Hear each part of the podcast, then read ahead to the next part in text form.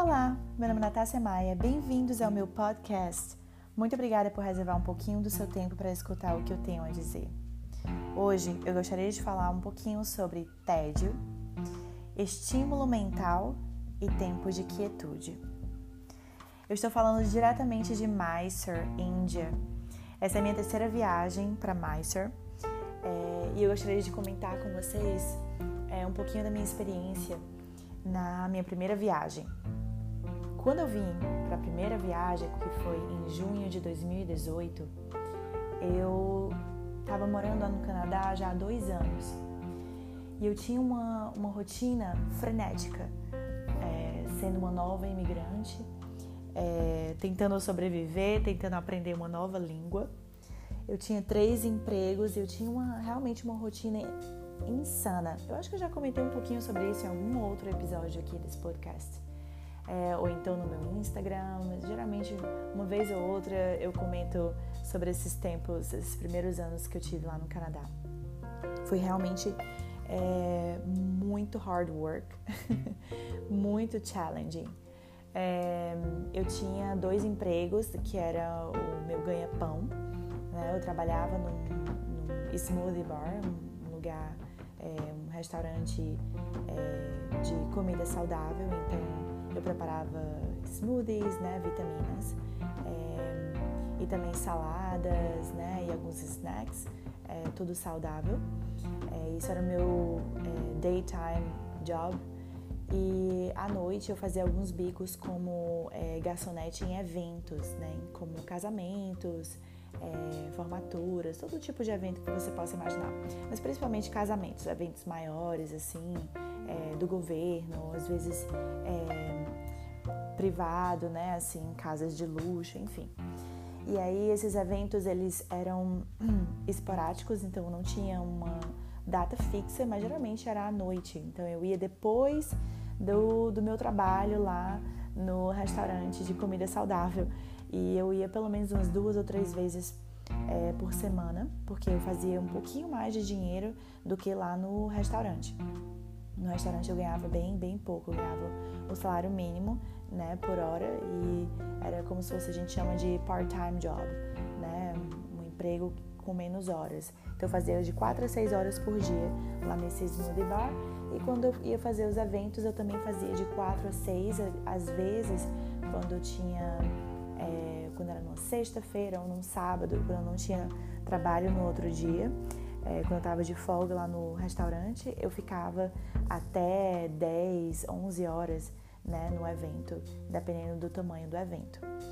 E aí é, eu também era assistente e praticante, né, no primeiro, no primeiro momento, assim, no primeiro ano, é, junto com a minha professora, no estúdio é, lá de Toronto, Yoga Space, junto com a Annika Hilton. E aí, no segundo ano, ela me convidou para dar aula junto com ela. Então, eu dava aula a metade dos dias da semana e a outra metade era ela. Né? Então, era realmente uma, uma rotina muito, muito, muito frenética. Mas era como era, era, eu não tinha muita escolha, porque era o meu marido estava estudando, então eu era a pessoa escolhida ali na nossa, no nosso plano né, de imigração para realmente fazer dinheiro, pagar as contas, né?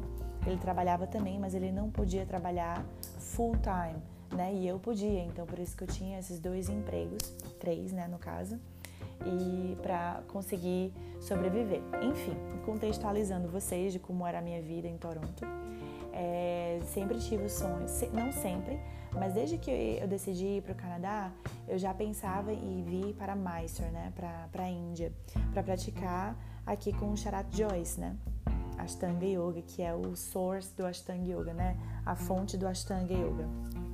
E é, esses dois primeiros anos, só para você ter uma ideia de como, quanto eu trabalhei, é, eu pagava as contas e eu consegui juntar dinheiro sozinha para vir para a Índia, a minha primeira vez, e fiquei aqui por dois meses. E depois daqui, né, no, em junho de 2018, fiquei junho e julho, eu fui para o Brasil a primeira vez desde que eu tinha me mudado para o Canadá. Mas eu quero falar para vocês sobre o meu primeiro mês aqui na Índia. saindo desse contexto frenético, né, como eu já tinha falado, é, de Toronto, é, eu cheguei aqui para a calmaria. Foi uma calmaria tão intensa que eu acho que eu sofri mais na calmaria do que na, na, loucura e, e no estado ocupado ao extremo né, da mente o tempo inteiro ocupada, é, do corpo o tempo inteiro ocupado, trabalhando o tempo inteiro é, lá de Toronto. Quando eu cheguei aqui, eu não sabia muito bem o que esperar, eu não conhecia ninguém. Né? Quando eu cheguei aqui, quando eu falo na Índia, né? É, era é, as práticas, né, muito intensas. Nessa época, é, eu fazia já até Galavasana da terceira série, já praticava há quatro anos Ashtanga. E, mas a, quando a gente vem a primeira vez para mais, a gente começa a praticar a praticar desde o início, né? Começa a fazer a primeira série. Não importa o que você faz fora é, da Índia, ele começa desde o início, né? Novamente. E aí é, eu fiz a primeira a, um mês de primeira série e mesmo sendo apenas entre aspas a primeira série, é, sempre a prática na Índia é mais intensa, né? É, mas ao mesmo tempo eu tinha muita energia, né? Comparado a tudo o que eu fazia lá em Toronto. Eu já fazia segunda e um pouquinho da terceira série, trabalhava muito é, e estava o tempo inteiro é, esgotada de, de energia. E eu cheguei aqui na Índia com muita energia. E eu não sei explicar muito bem o que aconteceu. Hoje eu começo a ter um pouco mais de, de noção né, do que do que realmente aconteceu, eu entrei num estado depressivo.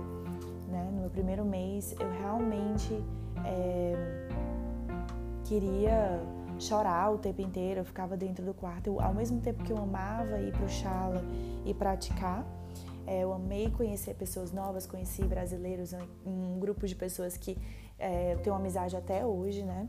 E foi uma experiência incrível, mas o primeiro mês é, talvez por causa desse baque que eu tive, né, de, de quietude, de silêncio, né, eu, eu pirei. eu pirei com os meus pensamentos, eu pirei com, com, é, com esse momento de quietude, né, e, e de até tédio, né, eu sentia tédio e esse tédio me matava, né? me matava por dentro, de dentro para fora, era uma coisa muito louca, eu não conseguia nem explicar. E aí, é, eu até falo até hoje, né, para as pessoas que vêm a primeira vez para a Índia, eu sempre falo, ah, se você tiver a oportunidade, claro que é um privilégio, né, mas se você puder, venha por dois meses, porque é, eu falo até hoje que se eu tivesse vindo só por um mês, eu não teria voltado nunca. O segundo mês, eu comecei a me acostumar um pouco mais e comecei a ficar um pouco mais é, é, como é que eu posso dizer, um pouco mais aterrada, né? Um pouco mais acostumada com a rotina nova e até aproveitar esse, esses momentos de tédio, silêncio, né? E até mesmo de conhecer pessoas novas, né? De excitement, né? De empolgação, mas em momentos pontuais. E o meu segundo mês foi incrível, foi quando eu falei que eu ia voltar, né? E aí eu já tô aqui na minha terceira viagem. Mas por que, que eu falei toda essa história, né? Foram exatamente quase 10 minutos, exatamente 9 minutos falando toda essa história. É porque quando eu cheguei aqui, sempre quando eu chego aqui na segunda viagem e agora na terceira viagem, os 10 primeiros dias são os, os 10 primeiros dias de relembrar. Nossa, é verdade. Aqui é um momento de silêncio e quietude. Quando eu falo silêncio, é mais um silêncio assim interno, né? Porque a Índia é barulho o tempo inteiro. Você chega aqui, pisa aqui, já tem que se acostumar com as buzinas, né? Com, tudo, com todo o caos que é a cidade, né? Apesar de, da cidade de Mysore ser um pouco mais, mais quieta, mais calma, mais silenciosa do que quando você vai para downtown, né? Para o centro de Mysore, ou quando você vai para as grandes cidades como Bangalore, né? Delhi, enfim. É, mas aí eu cheguei nos meus 10 primeiros dias aqui e, e, pensei, nossa, é isso. E eu vou ficar por três meses. Essa é a, três, essa é a minha terceira viagem e decidi ficar um pouco mais de tempo, mais do que o normal, mais do que eu geralmente fico. E ele, ele sugeriu a gente a ficar um pouquinho mais e aí decidi ficar dez, é, três, três, três meses, né? Eu tive uma sessão de terapia é, nesses meus primeiros, primeiros dias, né, online com a minha terapeuta. E aí eu conversando com ela sobre isso, né, sobre esse momento de quietude que no primeiro, esse primeiro impacto me incomodava muito. E aí a gente começou um pouco a filosofar e a, a falar sobre isso. E aí eu queria falar para vocês o que foi que ela, o que foi que a minha terapeuta me compartilhou. Ela disse que existe uma, uma técnica, tá? Eu não sei explicar muito bem, tão profundo. É como se fosse uma, técnica para curar traumas ou para. É, é, como se fosse é, um, traumas profundos, né? Uma técnica de psicologia, é, acho que terapia, em que você deixa a pessoa no estado é, de extrema exaustão, ou seja, ela dorme pouco, ela come mal, né? Ela, ela faz muita atividade e ela fica com a mente exausta para que essa mente fique vulnerável para receber novas informações e essas informações elas po possam ser absorvidas com mais facilidade, né? Ou seja, uma mente é, super estimulada, né? Uma mente é, que é, é busy, né, que é a palavra em inglês para ocupada ao extremo, né, uma mente super estimulada, ela é uma mente vulnerável, né? Ela é uma mente que está ali na vulnerabilidade para receber qualquer coisa que se colocar à sua frente. Uma mente tranquila, uma mente é, descansada, ela é uma mente muito mais forte e clara. Né? Você consegue ouvir ver e falar com mais clareza. Né? E as informações que ela que entra né, nessa mente é uma, é uma, são informações que vão que, que vão ser mais vão ser peneiradas, né? Podemos dizer assim. Elas vão a sua mente ela vai estar tá, como é, como é que eu posso dizer mais forte para você conseguir selecionar é, a informação que vai entrar na sua mente.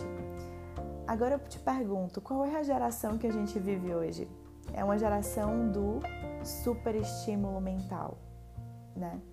Então eu tenho a plena convicção de que aquele primeiro mês na minha primeira viagem para Mysore foi uma abstinência dessa essa super estimulação da mente, né? Eu estava trabalhando muito, é, muita rede social, muito, muito, é, muito tempo, muito tempo fazendo, pouco tempo pensando, pouco tempo é, observando, né?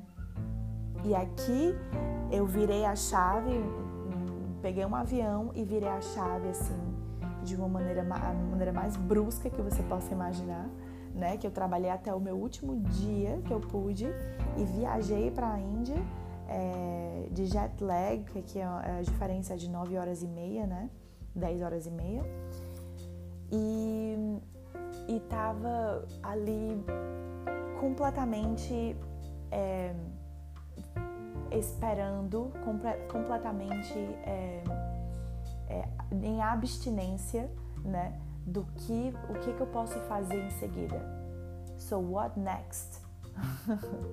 Então, o que, que eu faço em seguida? Porque era assim a minha vida em Toronto. E aí, agora eu pratiquei, agora eu vou dar aula, agora eu vou pro meu outro trabalho. Depois do meu trabalho, agora eu vou voltar em casa, tomo um banho e aí eu vou pro meu outro trabalho. Aí eu volto, aí eu durmo um pouco e aí eu vou pratico. E aí eu vou e, e, e sempre tinha o next, next, what next, what next, né? E aqui não tinha o next. era ir para o Chala, praticar, comer, voltar para casa e esperar para o próximo dia praticar, comer e aí voltar para casa e esperar o próximo dia. Então, essa abstinência né, me trouxe um estado de, de quase como que falta de propósito na vida. Eu pensava e pensava: o que, que eu estou fazendo aqui? É, quem sou eu? Né? E comecei a pensar em coisas como: é, por que, que eu decidi isso mesmo? Por que, que, por que, que eu faço isso? Ou, ou por que, que eu sou assim? Eu tive uma tremenda crise de identidade, sabe? É, onde onde eu, eu, eu não sabia o que eu era, o que eu gostava, o porquê que eu gostava, ou porquê que eu não gostava. E, e foi assim profundo e muito importante. Muito importante. Então, é, eu quero te dizer, você que está escutando isso aqui, não sei se você é praticante de Ashtanga ou não, mas se você for praticante de Ashtanga, primeiro, se você for praticante de Ashtanga, eu quero te dizer que você tem uma ferramenta poderosíssima para trabalhar o tédio na sua vida, que é a sua prática de Ashtanga Yoga. Essa prática que você se levanta numa rotina e todos os dias faz a mesma coisa, você está treinando a sua mente a manter a sua mente tranquila e calma quando ela não é superestimulada. Porque assim que você sai do seu tapete, você inevitavelmente vai ser superestimulado. E aí você vai ficar viciado nesses estímulos. Então é extremamente importante para você também não praticante de Ashtanga Yoga que você se sente, respire e pare um pouquinho para acalmar sua mente. Feche os seus olhos e faça uma oração antes ou depois da sua prática. Se você não pratica, procure algo que tranquilize a sua mente. E uma das coisas que é, me ajuda muito também né, a, a esse momento de, de, de, tédio, né, de tédio assim, não sei nem se existe o bom sentido ou o mau sentido da palavra tédio, né? Mas de quietude é você sentar e ler, né? Ler a Bíblia, ou leia um livro que você gosta, ou leia algo, é, ou até mesmo, isso pode ser até um, um estímulo, né? Dependente de, dependendo dos níveis de estímulo que você tem na sua mente, né? Procure algo que você possa acalmar, sem vá, vá lá, se você tiver o privilégio de morar perto do mar, se sente e fique olhando as ondas do mar. Se você tem dificuldade de fechar os seus olhos e meditar, né? Fica olhando para o mar, olhe as ondas, olhe para o céu, olhe para longe, né? Hoje a gente olha muito para perto, olha muito para o nosso celular, né? Olha muito para as coisas que estão perto da gente, olhe para longe, olhe para o horizonte. Eleve o seu pensamento para o alto, né? Eu acho que hoje é extremamente, não estou falando de religião, mas eu acho que é extremamente importante, né? Nesse processo de quietude mental, você acreditar que existe algo acima de nós, né, maior do que, do que a gente, que está ali por nós, né? E eu tenho o meu relacionamento, né, que é o meu, o meu sadhana, né, a minha, o meu momento de devocional. Então eu paro, eu sento, eu oro, eu elevo o meu pensamento, eu tranquilizo o meu, o, os meus pensamentos. É, eu tento levar, elevar o meu olhar, né, para quem está acima de nós, né, para Deus. E e procuro acalmar esses estímulos mentais, né? Acalmar essas, essa, é, essa, esse sistema né, que está ao nosso redor. Porque aí você está vulnerável. Porque nós somos seres vulneráveis.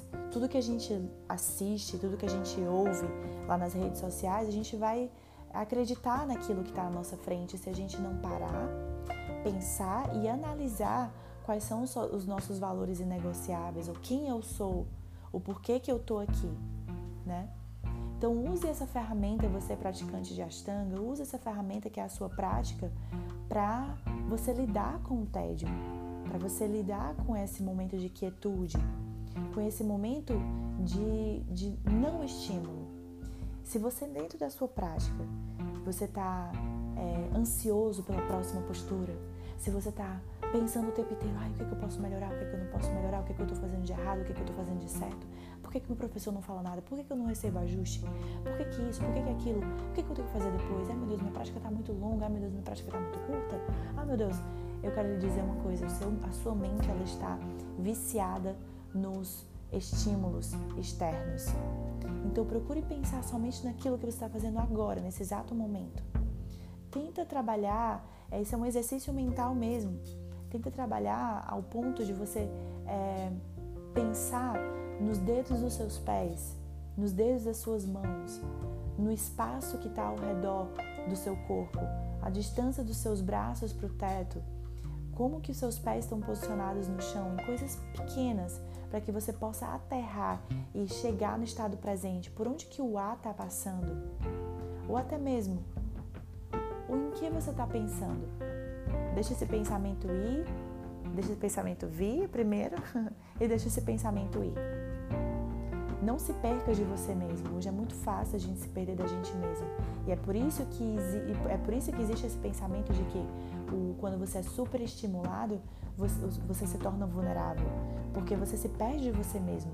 Você perde o seu referencial. Né? Você perde o foco. E aí você começa a ficar viciado no, no é, mostrar a virtude, né? em como que as pessoas estão me vendo. Né? E aí você começa a perder qual é a razão daquilo que você está fazendo, qual é a razão daquilo que você está pensando, daquilo que você acredita. Vá mais profundo, eleve seus pensamentos a Deus e pergunte, faça, faça perguntas. Faça perguntas e não espere respostas. Faça perguntas e não espere respostas. Simplesmente pergunte e deixe essa pergunta pairar aí, é, eu tenho feito esse exercício com Deus, sabe? Eu tenho feito perguntas para Ele. Em como que eu posso influenciar é, no, meio, no meio em que eu vivo? Como ser a melhor amiga sem esperar a melhor amizade? Como eu posso ser uma melhor pessoa? E deixa, deixa essa pergunta aí. Essa pergunta ela vai maturar dentro de nós e eventualmente a gente vai receber essa resposta.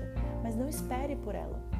Deixa só essas perguntas irem, como se fosse um, como se você estivesse mesmo jogando é, pedras lá no rio, sabe?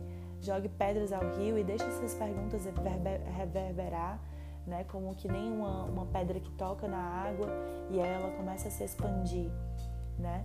Essas perguntas elas vão vão te levar para lugar mais, lugares mais profundos e você vai se questionar muitas, em, muitas, em muitas coisas que você achava que, que eram inquestionáveis e isso vai te levar para um estado mais maduro.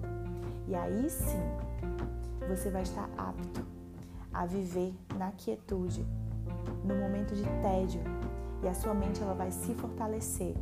E aí você vai ter um entendimento de quem você é ou de quem você busca ser. Eu espero que isso tenha se tornado é, claro. Eu espero que isso tenha te é, incentivado, te inspirado de alguma maneira. É assim que eu tenho buscado pensar. É, pode parecer meio filosófico, meio louco, né? É, mas aos pouquinhos isso está entrando cada vez mais na minha mente, no meu coração, de que mesmo num mundo frenético, né, e busy, né, ocupado, e cheio de estímulos, ainda assim é possível ter, um, ter paz, ter um coração tranquilo e, e, e se acostumar com o momento de tédio, com o momento em que talvez não tenha o um next, talvez não tenha a próxima coisa para fazer. Tudo bem. Tudo bem você deitar na cama e olhar para o teto. Tudo bem você parar é, lá no e, e, não ter muita programação, só parar lá na praia, né, e olhar para o mar e só esperar Deus falar ao seu coração. Deus fala no momento de quietude. Se você não parar de falar, ele não vai falar por cima de você. Ele só vai falar quando você se cala. Quando você aquieta o seu coração e quando você tranquiliza a sua mente. Aí sim, você vai começar a ouvir com mais clareza.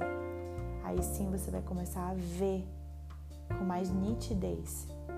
E aí só depois você vai começar a entender que as palavras, a quantidade de palavras ou mostrar a virtude ou dizer o quanto você é, acredita nisso ou naquilo outro, talvez não seja tão importante assim. Talvez o silêncio seja mais importante do que as mil palavras que você tenha que dizer para mostrar aquela virtude, ou mostrar a boa pessoa que você é, ou a pessoa inteligente que você é, ou espiritualizada que você é. Né? é eu queria deixar, eu queria parar por aqui, queria deixar essa, essa mensagem para vocês. E aí eu espero que vocês é, possam passar lá no meu Instagram. Comenta comigo o que, é que você achou, qual foi a parte que te chamou mais atenção desse episódio. Pode ser no meu último post. E dizer assim: Olha, Natália, eu escutei aquele episódio sobre tédio. Eu acho isso, isso, aquilo, outro. Concordo contigo ou não. Vamos conversar um pouquinho sobre isso, tá?